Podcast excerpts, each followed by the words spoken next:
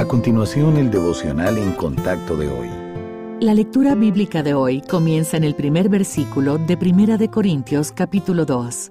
Así que, hermanos, cuando fui a vosotros para anunciaros el testimonio de Dios, no fui con excelencia de palabras o de sabiduría, pues me propuse no saber entre vosotros cosa alguna sino a Jesucristo y a este crucificado. Y estuve entre vosotros con debilidad y mucho temor y temblor. Y ni mi palabra ni mi predicación fue con palabras persuasivas de humana sabiduría, sino con demostración del Espíritu y de poder, para que vuestra fe no esté fundada en la sabiduría de los hombres, sino en el poder de Dios.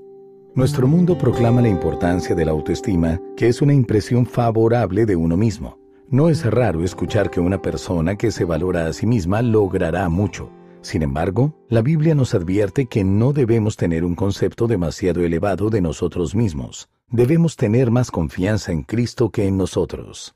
A pesar de sus impresionantes credenciales, Pablo sabía que no era competente para cumplir con el ministerio que Dios le dio. De hecho, el pasaje de hoy dice que cuando predicaba el Evangelio a los Corintios, lo hacía con temor y temblor. Su mensaje no fue entregado con confianza en sí mismo, sino con total confianza en el Espíritu Santo. Y justo así es como deberíamos vivir nosotros también. Cuando confiamos en el poder de Dios en vez de hacerlo en nuestras propias destrezas, Él produce un valor sobrenatural en nosotros. Incluso en medio de las dificultades, podemos vivir con confianza porque el Espíritu del Dios vivo, que mora en nosotros, nos permite seguirlo. Él nos dirige y fortalece en cada situación cuando nos humillamos en dependencia de Él. ¿Está usted enfrentando situaciones que le hacen sentir incompetente?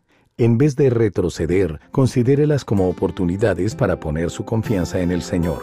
Puede confiar en aquel que es su Creador, Redentor y amigo.